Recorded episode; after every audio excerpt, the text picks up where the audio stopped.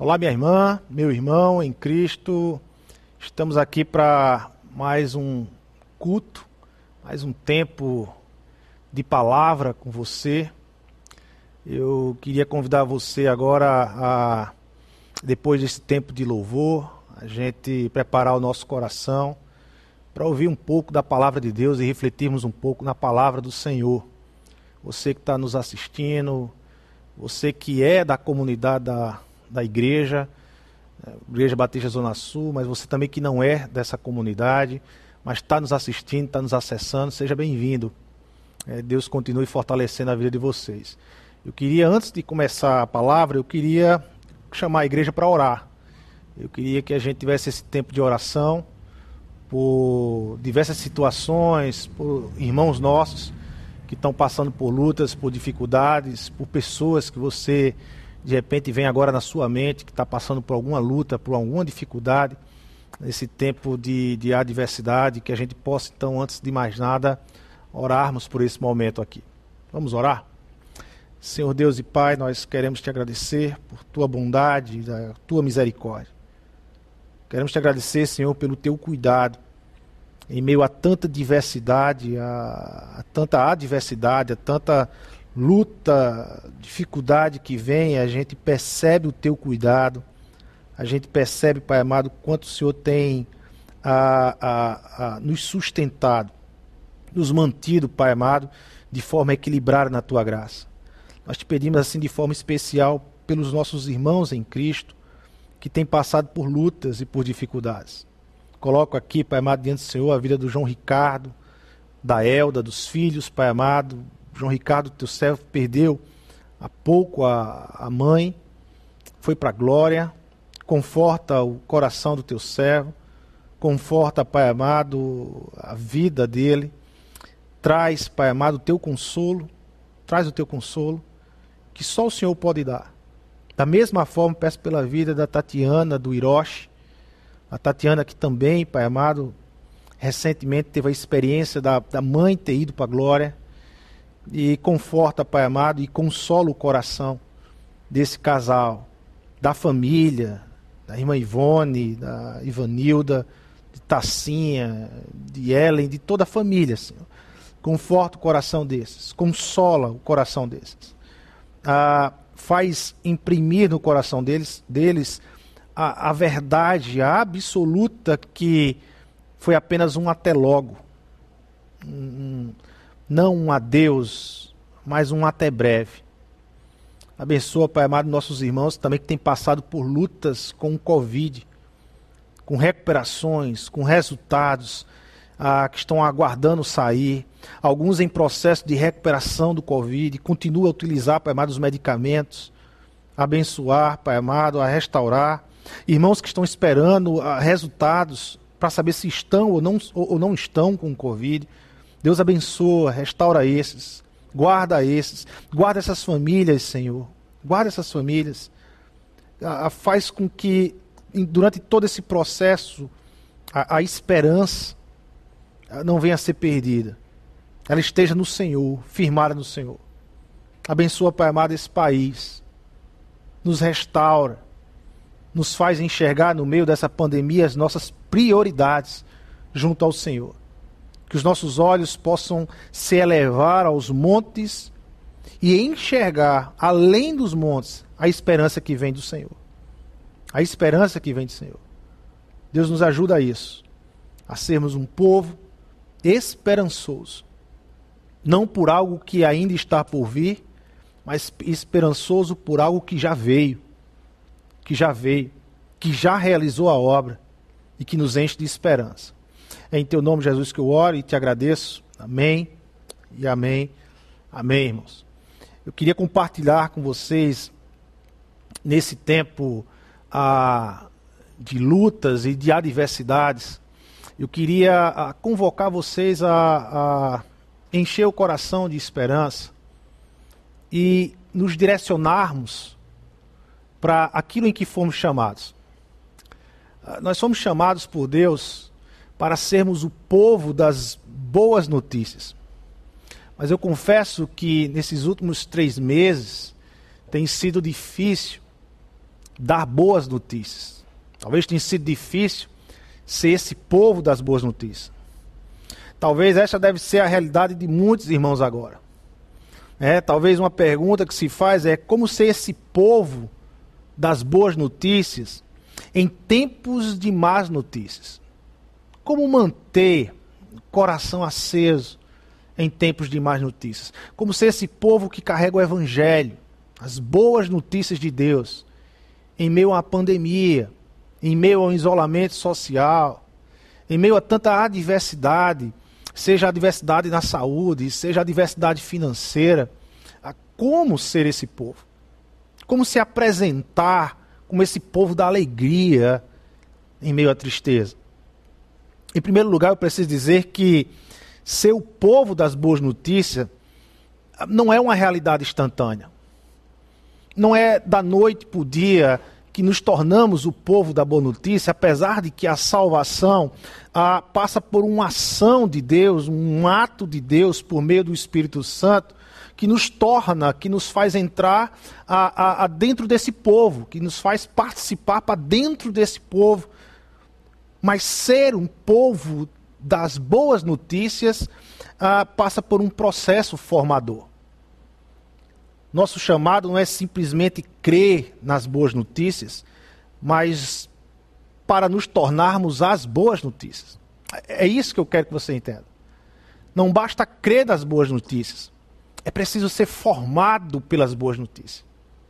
Sendo formado pelas boas notícias, nós conseguimos transmitir as boas notícias com a vida, com a esperança que brota do coração, e não do, apenas do intelecto, não apenas do reconhecer as boas notícias, não apenas do entendimento, mas da formação pelas boas notícias.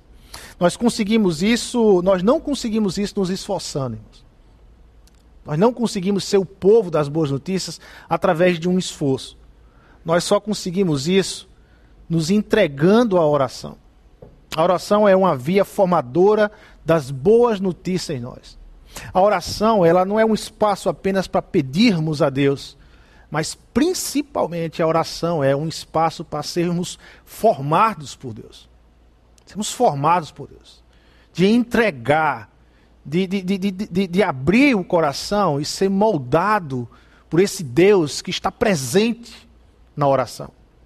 Perceba, se apenas cremos nas boas notícias e não somos formados por ela, então, como nós vamos conseguir a, a, a fugir das outras notícias que chegam, sejam boas ou más notícias, mas se as boas notícias, se o evangelho ele não está sendo formado em nós, quando uma outra notícia chegar, nós seremos tentados e teremos a, a, a, tendência de substituir as boas notícias do Evangelho pelas más notícias que chegam até nós.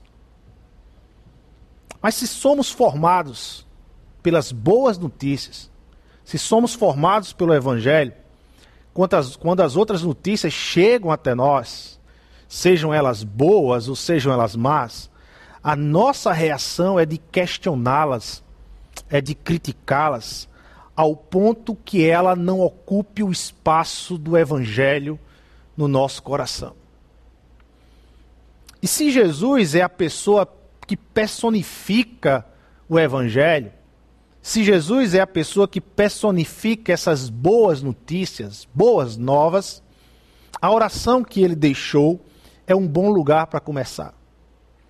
Eu acredito que a esperança, a, que o renovo, se revigorar com Deus, começa na oração, irmãos.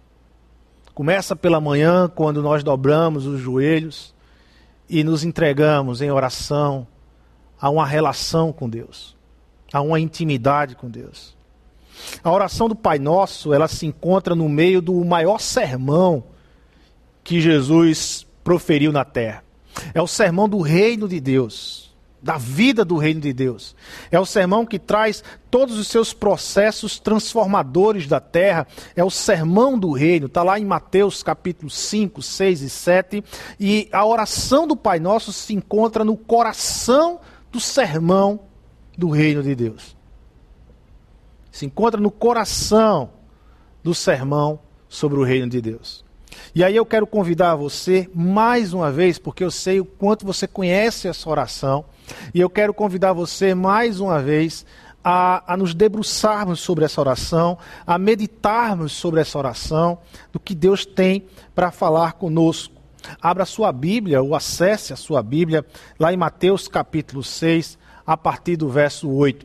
A palavra de Deus diz assim: Não sejam iguais a eles, porque o seu Pai sabe do que vocês precisam, antes mesmo de o pedirem. Vocês orem assim: Pai nosso que estás nos céus, santificado seja o teu nome. Venha o teu reino.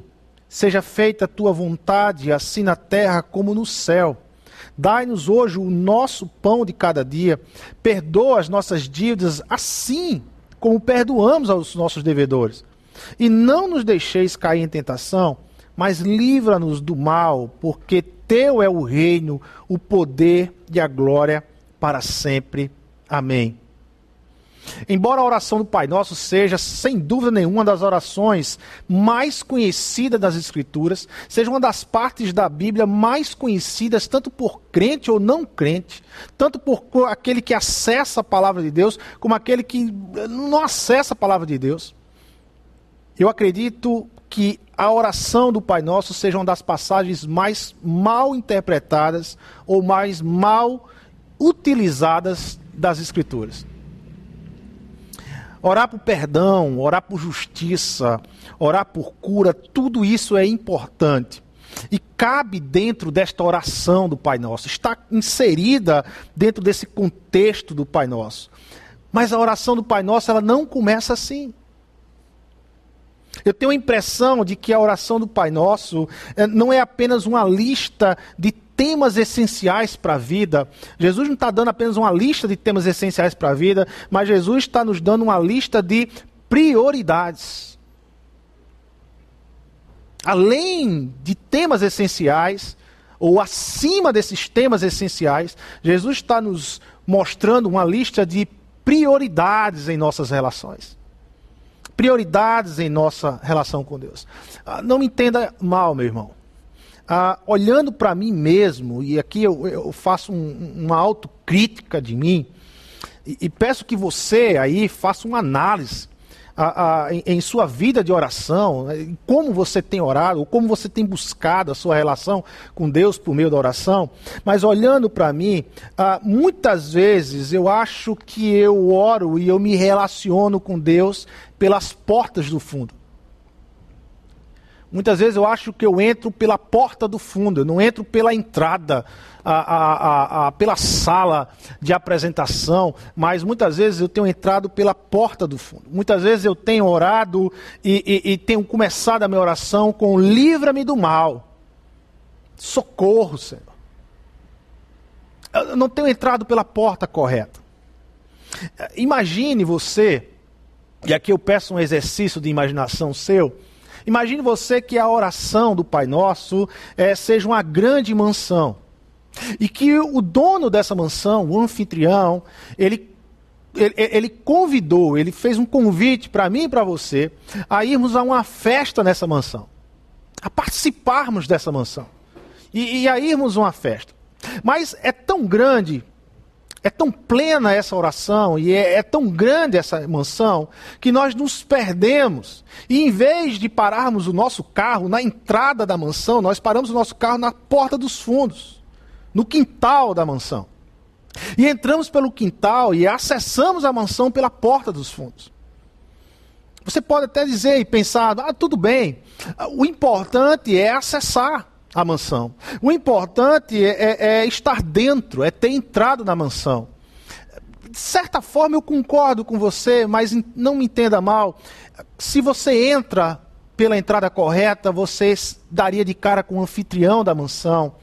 Se você entra pela porta correta, eu acredito que o anfitrião seria mais a, a, conhecedor da casa, para lhe mostrar a casa e a mansão, para lhe apresentar a mansão, do que você mesmo. E quando nós entramos pela porta dos fundos dessa mansão, chamada oração do Pai Nosso, muitas vezes nós precisamos nos descobrir ou nos redescobrir dentro dessa mansão e sozinhos penetrar essa casa e conhecer os lugares dessa mansão. Muitas vezes sem um anfitrião ou sem a perspectiva do anfitrião por perto. Primeiro ponto que eu queria compartilhar com você é que a oração do Pai Nosso ela tem uma porta dos fundos onde, infelizmente, na maioria das vezes, eu e você nós entramos pelas porta, pela porta dos fundos. Eu queria compartilhar com você, então, a porta dos fundos da oração. Verso 13 diz: E não nos deixeis cair em tentação, mas livra-nos do mal. Se no estágio de socorro desta oração você perguntasse para qualquer pessoa que estivesse orando e pedindo para que Deus o livrasse do mal, socorro, qual poderia ser a boa notícia? Você encontraria boa notícia num pedido de socorro? A resposta simplesmente seria: a boa notícia é que eu quero sair dessa confusão. A boa notícia é que eu quero sair do meio dessa confusão. E parece uma resposta razoável. Parece uma resposta razoável. Mas peço atenção a você, meu irmão, para duas coisas que precisamos nos atentar para essa resposta e para o perigo dessa resposta. Primeiro, Deus nos chamou pelas boas notícias para sermos mensageiros das boas notícias, aqui mesmo, nesta aparente confusão. Fugir da confusão ah, não foi o nosso chamado. Fugir da confusão não foi o meu chamado e nem foi o seu chamado, meu irmão. Mas ela nos põe em perigo. Livrar-nos do mal pedirmos socorro a Deus, sem a perspectiva da casa toda, sem a perspectiva da oração toda, sem a perspectiva do evangelho, das boas notícias, nos põe em dois grandes perigos. O primeiro perigo é a negatividade da realidade. Não estamos aqui para negar a confusão. Há muitos irmãos colegas, pastores, igrejas, pessoas que nós conhecemos, que está tentando fugir dessa confusão, dessa pandemia, de, de, desse momento trágico da vida humana, a, a querendo negar a realidade, a, a negar o mal, negar as mortes, negar o sofrimento, negar o luto, negar, negar o passar pela dor. Nós não fomos chamados para negar isso. O chamado de Deus para transmitirmos o Evangelho não significa que temos o direito de negar a realidade que acontece na terra. Nós precisamos entender isso. Que todas as vezes que fugimos dessa realidade, fugimos da presença de Deus que todas as vezes que fugimos dessa realidade, nós não estamos mais próximos de Deus, muito pelo contrário, quando fugimos da realidade, estamos mais distantes de Deus, mais distantes do Senhor. Precisamos encarar a realidade. Precisamos encarar a dor, precisamos encarar o sofrimento, precisamos chorar, precisamos nos arrepender, precisamos ter compaixão com a dor do outro você sabe o que é compaixão? É se colocar no outro, no lugar do outro. É sentir a dor do outro, mesmo que não esteja passando pela dor propriamente dita, mas é sentir quando se coloca no coração, quando se se liga no coração. Ter compaixão. Portanto, o desejo de fugir da confusão pode nos colocar no perigo da negatividade da realidade. Pessoas que ainda acreditam que quando tudo passar, voltaremos ao que era antes e nós não vamos voltar. Muita coisa vai mudar no mundo, na igreja, na minha vida, na vida do meu irmão. novas oportunidades, novos horizontes, novas formas de relacionamento, novas formas de se comercializar, novas formas de, de pregar a mensagem, novas formas de abençoar. Um novo se abriu. E se eu ficar metendo a cabeça debaixo da terra,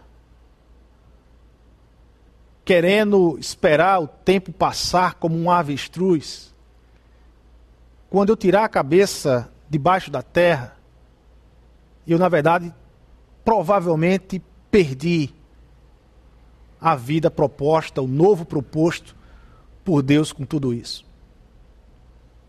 Eu preciso estar atento.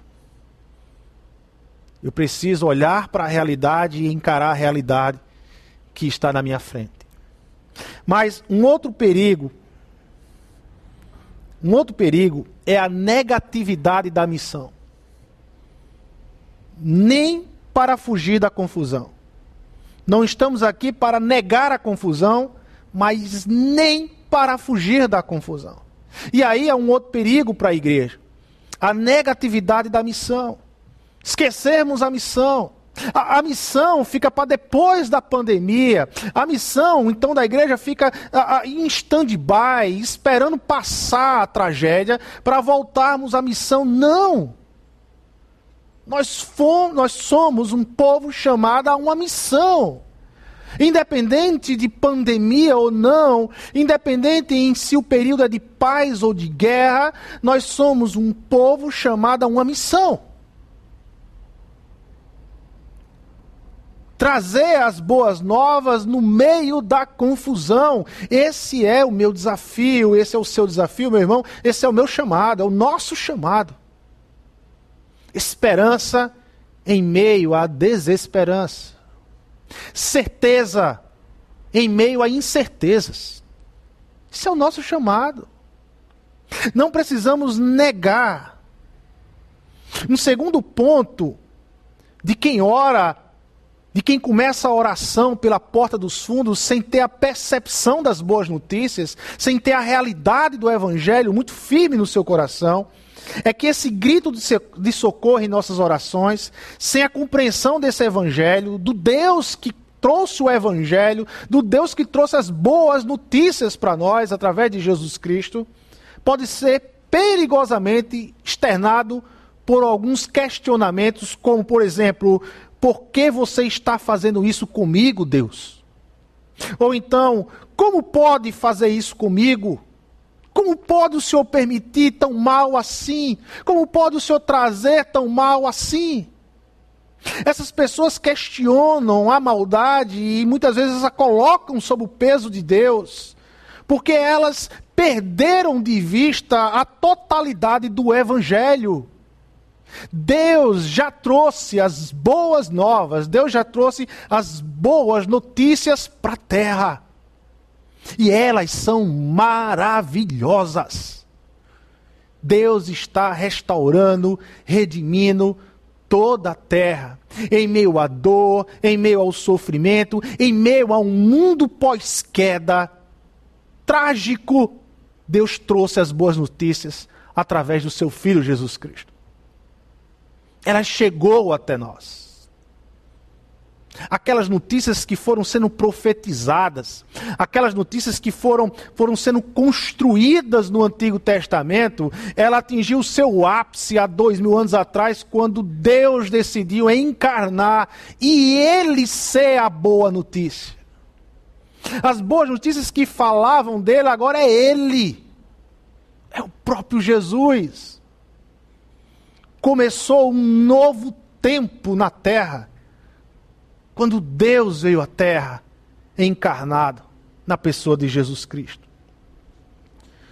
Porém, um grito de socorro não é toda oração.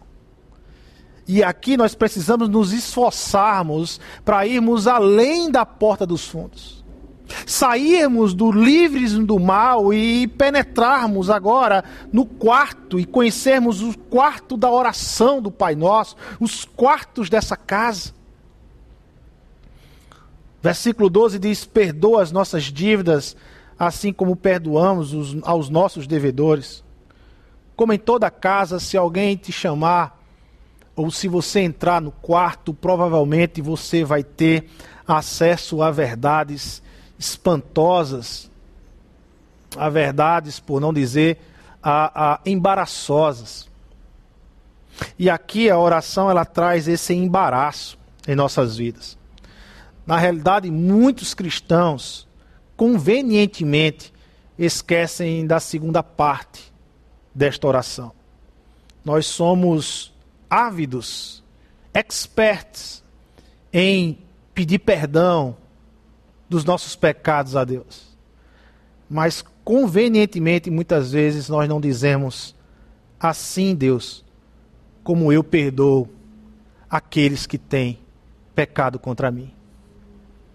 Eu te peço perdão, Senhor, da mesma forma, com o mesmo coração que eu perdoo aqueles que têm falhado comigo. Eu os perdoo. Eu os amo de todo o meu coração, assim como eu espero o teu amor sobre mim. Por que nós temos tanta dificuldade? Em parte porque temos dificuldade de enxergar o outro como nos enxergamos. Em parte porque temos muita dificuldade com esse termozinho chamado compaixão. Ah, nós falamos muito de compaixão. Mas compaixão ah, não se vê em fala. Compaixão não se vê em conceitos. Compaixão se vê e se sente na realidade da experiência, da ação de compaixão. Temos a tendência de explicar a necessidade do pecador aceitar a Deus a partir de conceitos morais e éticos, e não através da graça. Nós carregamos em nós aquilo que nós chamamos de síndrome de Jonas. Não gostamos da graça na vida do outro, só gostamos da graça na nossa vida. Taxamos todos de ninivitas imerecedores da graça de Deus. Basta olhar um desvio moral, basta olharmos a um desvio ético na vida da pessoa e, e, e logo o nosso, o, o nosso sinal de religiosidade é aceso. E nós começamos a julgar aquela pessoa como uma pessoa que não merece o amor de Deus, como uma pessoa imerecedora. Nós gostamos de tomar o lugar de Deus no julgamento. Nós somos duros à graça mergulhamos na individualidade da vida contemporânea, cada vez mais individualista, cada, mais, cada vez mais consumista para si, onde tudo que nos cerca tenta nos moldar, nos tirar do caminho proposto de Deus. Tudo tenta nos formar. E se chegarmos aqui sem a consciência do Evangelho, irmãos, sem a consciência do que Deus fez por mim, sem a consciência do que Deus fez por nós. Ele morreu na cruz do Calvário, ele ressuscitou ao terceiro dia, ele veio até nós, ele não esperou que nós fôssemos até ele, mas ele veio até nós. O Verbo se fez carne. E se chegarmos aqui sem essa consciência, perdemos então o propósito do chamado, somos incapazes de dizer assim como perdoamos aos nossos devedores. Morremos na primeira parte, ficamos apenas no Deus me perdoe pelos pecados. Não, não, não falamos, não expressamos aqueles a quem nós perdoamos e passamos a amar por causa do perdão. Parece até um ato de profunda piedade quando nós, envolvidos de religiosidade, pedimos, Deus, perdoa os nossos pecados.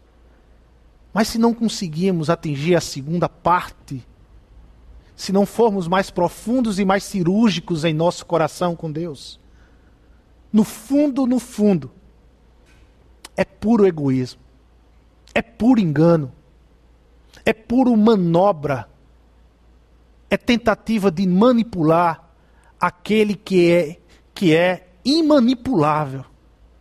Deus.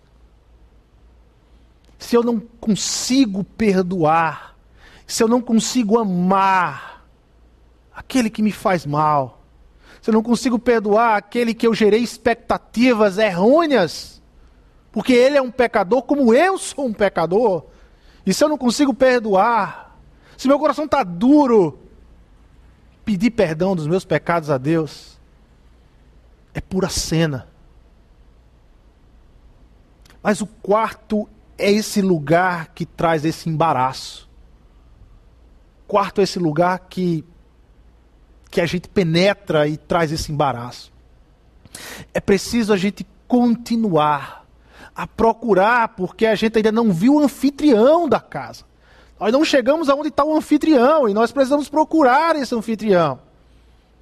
Então nós chegamos no verso 11, terceira parte da mensagem, na mesa da oração.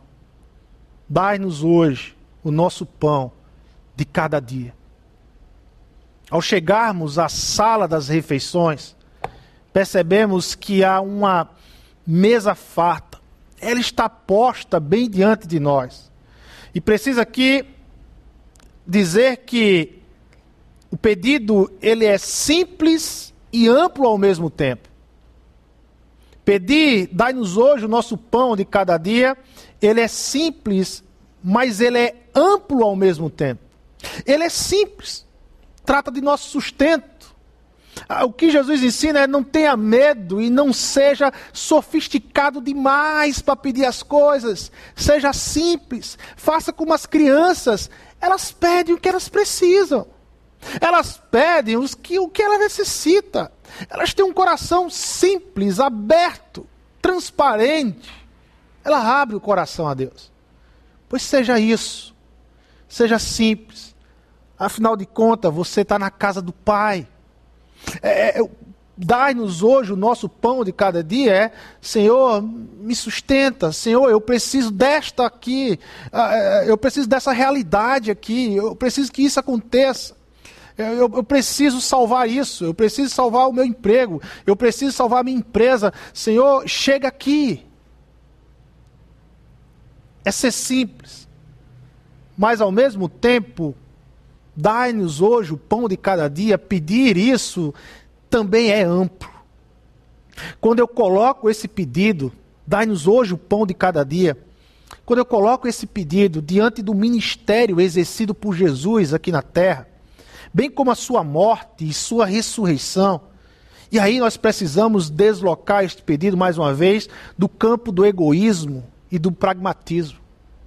O pão de cada dia tem a ver com um programa do reino de Jesus. Esse pedido tem a ver com a implementação do reino de Jesus Cristo. Isso não quer dizer que fiquemos apenas na parte prática e esquecemos a espiritualidade. Não. Pensemos num todo. Na medida que eu cresço profissionalmente, na medida que eu cresço os meus negócios em diversas áreas, a, a, é a medida que eu cresço espiritualmente, é a medida que eu cresço conhecer Jesus, é a medida que eu cresço no reino de Jesus, e, e é a medida que eu empenho todo esse crescimento para o reino de Jesus. Todo esse crescimento, a, a, da mesma forma que eu, cre, que eu cresço na palavra de Deus, que eu cresço na oração, que eu cresço no ensino das Escrituras, a compreendendo, entendendo as Escrituras, eu, eu cresço profissionalmente, eu cresço da minha habilidade, eu cresço da minha vocação que Deus me deu, das minhas qualidades que Deus me deu, eu cresço a minha empresa, eu cresço o meu profissionalismo, eu vou crescendo, mas também eu cresço na cultura, eu vou compreendendo a cultura e todo esse crescimento ele tem vistas, ele tem um propósito da missão. Ele tem um propósito de gerar na terra o pão de cada dia, o reino de Jesus para essa terra.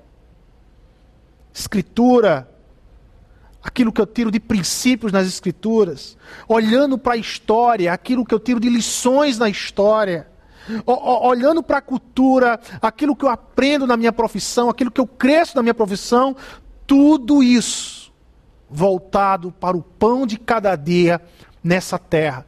Tudo isso voltado para algo mais pleno, para algo maior, para abençoar a terra de Deus, para abençoar a criação de Deus, para ser bênção, para responder o meu chamado a ser bênção.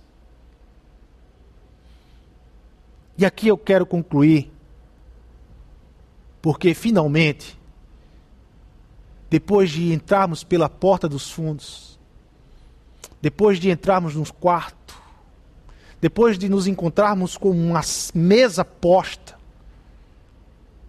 depois de refletirmos que tudo isso só se faz sentido dentro da perspectiva do Evangelho, do reino que chegou na terra, que as boas notícias chegaram na terra, eu finalmente chego ao anfitrião. Eu chego na porta da frente. E lá eu encontro o anfitrião. E Jesus ele diz assim: é assim que ele começa essa oração, meu irmão.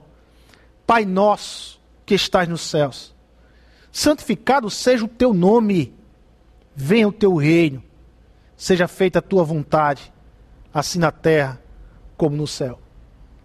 Até esse ponto, retrocedendo na oração, nós somos tentados a emergir na desesperança do mal ou a nos perder em uma religiosidade individualista da vida. Nós somos pressionados de tempos em tempos sobre essas duas grandes estruturas que nos pressionam. Imergir na desesperança do mal. Sempre quando uma tragédia acontece na terra, sempre quando uma tragédia ocorre na terra, nós somos tentados a imergir na desesperança. Na desesperança do mal. O mal traz isso. Desesperança. Mas também nós somos tentados na religião individualista da vida a orarmos, a pensarmos somente em nós. A Deus, eu quero sair do mal. A Deus, livra-me do mal. Eu, eu, eu, perco a noção do todo, eu perco a noção de que Deus já veio e está restaurando todas as coisas, e eu estou incluído num todo muito maior do que eu mesmo. Há um propósito muito maior do que a minha salvação acontecendo na terra.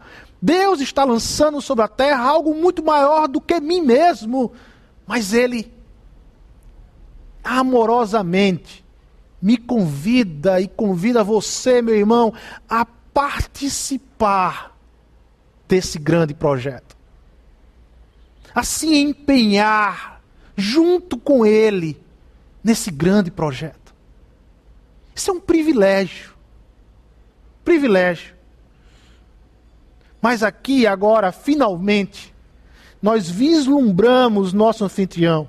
Agora podemos ver e finalmente conhecer quem é o nosso anfitrião. A oração sai dessa luta e torna-se agora totalmente teocêntrica. Ele está nos céus, santificado é o teu nome, que o teu reino venha à terra, como é estabelecido no céu.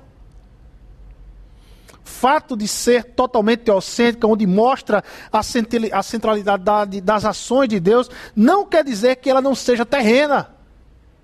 O fato de eu dizer que algo é totalmente teocêntrico, ou seja, Deus está no centro, não quer dizer que não seja terreno. Às vezes nós escutamos essa expressão e queremos apenas tornar ela espiritual e negamos a terra como teocêntrica também.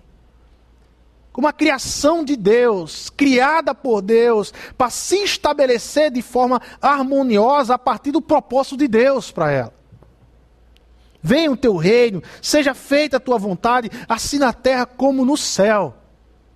Não se trata apenas de um pedido, mas é de um clamor, de algo que vai tomando conta do nosso peito, até explodir em atitudes. Essa é a minha oração e o meu desejo por você, meu irmão, e para mim. Que esse venha o teu reino, seja feita a tua vontade, assim na terra como no céu. Seja um clamor, seja uma verdade que tome conta do meu peito, tome conta do seu peito e exploda em ações de graça, de obra, de bênção na vida das pessoas. A boa notícia é que o Deus vivo está estabelecendo o seu reino na terra, bem como é no céu, por intermédio da obra consumada de Jesus. E está convidando todo tipo de gente para compartilhar não só dos benefícios desse reino, mas também da obra por meio da qual ele será definitivamente concluído. Essa é a boa notícia. A boa notícia é que Deus, ele já começou a mudança de todas as coisas. A boa notícia é que não tem nada, absolutamente nada, que o mundo pós-queda possa criar, possa estabelecer, que vai impedir que Deus, o Rei dos Reis, estabeleça a sua vontade, a sua justiça sobre a terra que ele criou. Nada. A boa notícia é que Deus tem chamado gente como eu e você, pecadores. Pecadores. Gente comum, como eu e você, a participar dessa obra especial que vem de Deus para a sua criação. A questão aqui não é compreender essa verdade, intelecto, o entendimento da. A questão não é compreender essa verdade, mas ser compreendido por essa verdade, ser formado por essa verdade. É por isso que, mais uma vez, eu insisto. Nós precisamos exercer na nossa vida processos formadores eu já sei o conceito do Evangelho, eu já conheço o Evangelho, eu sei que Cristo morreu na cruz pelos meus pecados, ah, eu sei que Cristo ressuscitou e venceu a morte ao terceiro dia, mas eu preciso agora que essas verdades me forme.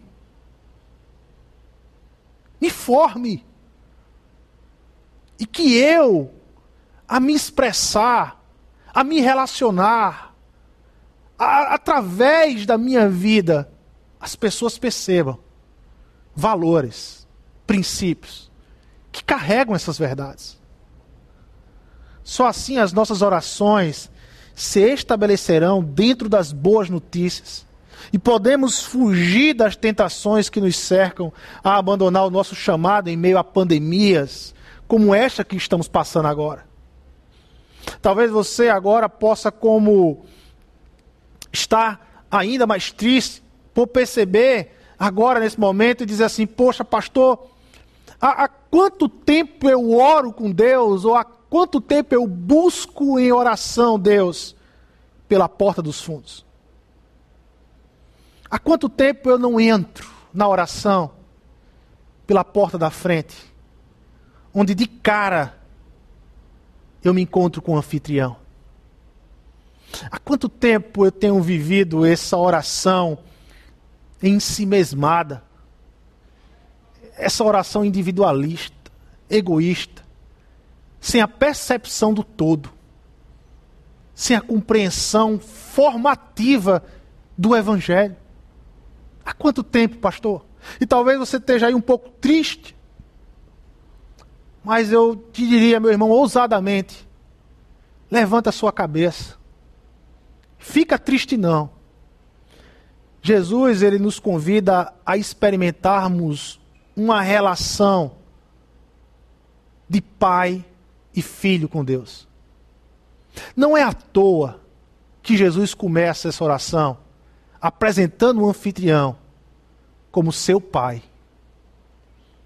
Ele é o seu pai, meu irmão. É o seu pai. Ele é o seu verdadeiro Pai. É Deus, o Criador de todas as coisas. Ele quer estabelecer essa relação de pai. Ele quer que você experimente essa relação de pai. Muito embora o povo de Israel já o conhecia Deus ou já o mencionava Deus como pai, como lá nos Salmos, muito embora essa expressão já era conhecida esse povo não experimentava Deus como Pai. Experimenta. Entra na casa do Pai. Começa pelo anfitrião, que não é nenhum estranho para mim e para você. Ele é nada mais, nada menos, o dono dessa mansão. É o nosso Pai. É o nosso Pai. É isso que João diz lá no capítulo 1 do seu Evangelho. Contudo, aos que o receberam, aos que creram em seu nome, deu-lhes o direito de se tornarem filhos de Deus. O direito de se tornarem filhos de Deus. Receba isso. Ah, tenha como desafio na sua vida a orar a Deus, a ser formado por meio da oração. Traga na oração a beleza, a alegria, a força que as boas notícias têm, que o Evangelho tem. Declara na sua oração, mas declara do fundo do seu coração, meu irmão, as boas notícias do Evangelho para Deus. Agradeça a Ele. O reconheça como Pai que ama, que cuida e que já resolveu todos os nossos problemas. Todos os nossos problemas foram resolvidos em Cristo Jesus. Em Cristo Jesus.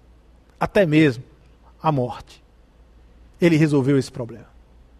Ele resolveu o nosso problema. Era meu problema, era seu problema.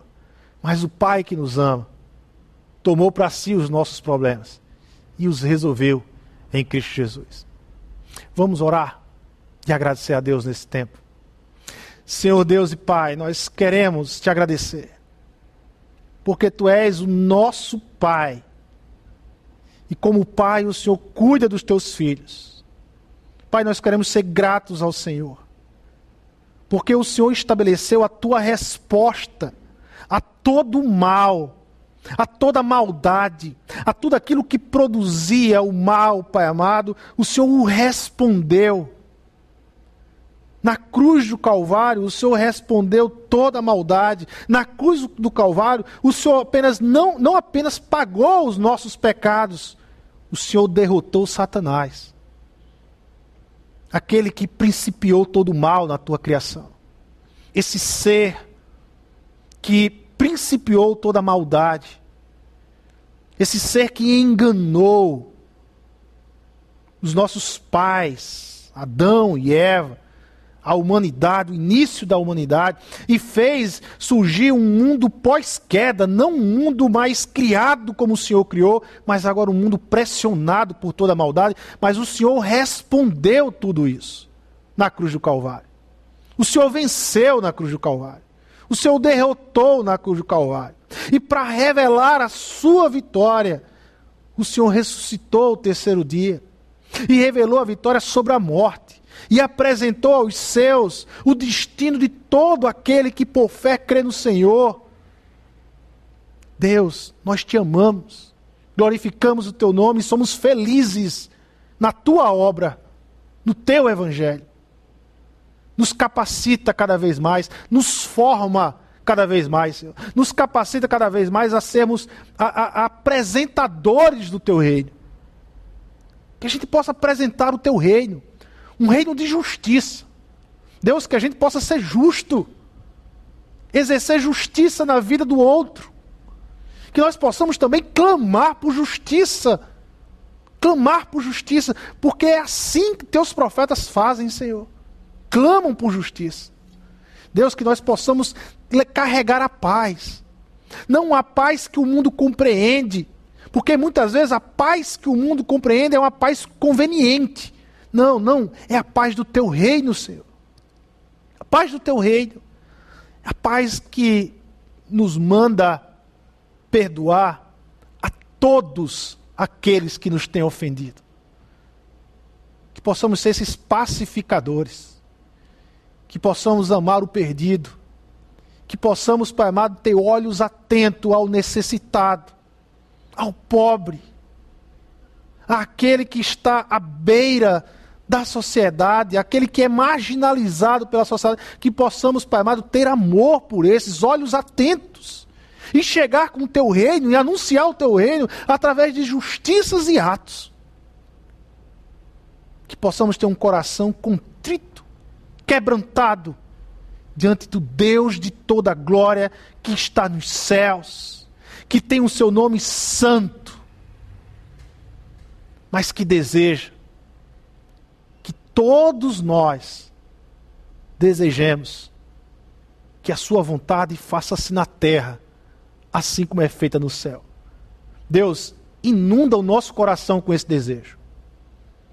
Que eu não possa estar olhando para as situações, Pai amado, de miséria, que eu não possa estar olhando para as situações, Pai amado, de tragédia e ser tomado pela desesperança, mas muito pelo contrário, responder todas essas situações com a esperança que nasce, que cresce, que se forma e se estabelece dentro de mim num tempo como agora, como esse que nós estamos fazendo. Orando nos entregando, compreendendo. Porque quando eu sair daqui, Senhor, porque quando eu sair desse espaço, desse lugar chamado oração, eu saia com o teu reino em mente, no meu coração, transbordando de alegria e ávido por dar palavras de esperança a quem não tem esperança. Que o teu evangelho, que a tua igreja não pare, não pare de fazer a tua missão que a tua igreja não pare, Pai amado, em meio à tragédia, o que for, que nós não possamos parar de sermos o povo das boas notícias. Povo das boas notícias. Obrigado, Pai, por essa oração que o Senhor nos trouxe através do teu Filho Jesus Cristo. Obrigado, Senhor Jesus, por nos ensinarmos a orar. Que possamos entrar por essa porta que está o anfitrião, para assim depois estabelecermos todas as outras coisas da oração, mas na perspectiva do Pai que estabelece a sua vontade aqui na terra. É em teu nome, Jesus, que eu oro e que agradeço que o amor do Pai que está no nosso Senhor Jesus Cristo, que a graça do nosso Senhor Jesus e que a comunhão do Evangelho, Pai amado, que a comunhão do Espírito Santo, que é por meio do Espírito Santo, Abençoe a cada casa e a cada irmão que está em casa. É em teu nome, Jesus, que eu oro. Amém, amém e amém. Dá um abraço no teu irmão aí, levanta a cabeça e vá anunciar o Evangelho e a graça de Deus.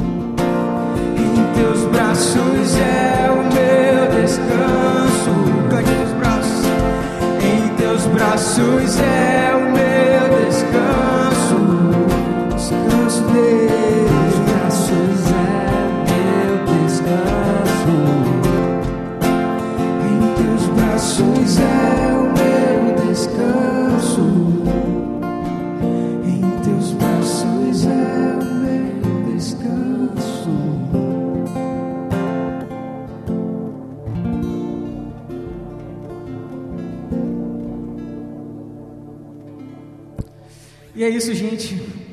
É mais um culto, glorificando a Deus. Que você possa ter uma ótima semana, um ótimo dia. Deus abençoe a todos. É isso aí. Vamos seguir com fé, acreditando que Deus, Ele, Ele de fato permanecerá cuidando de todas as coisas. Então, essa última canção retrata um pouco disso. Seguir com fé, né? acreditando plenamente no nosso Deus, no seu cuidado, no seu zelo, no seu amor para conosco. Amém? Fique em pé em casa, hein? Isso é boa.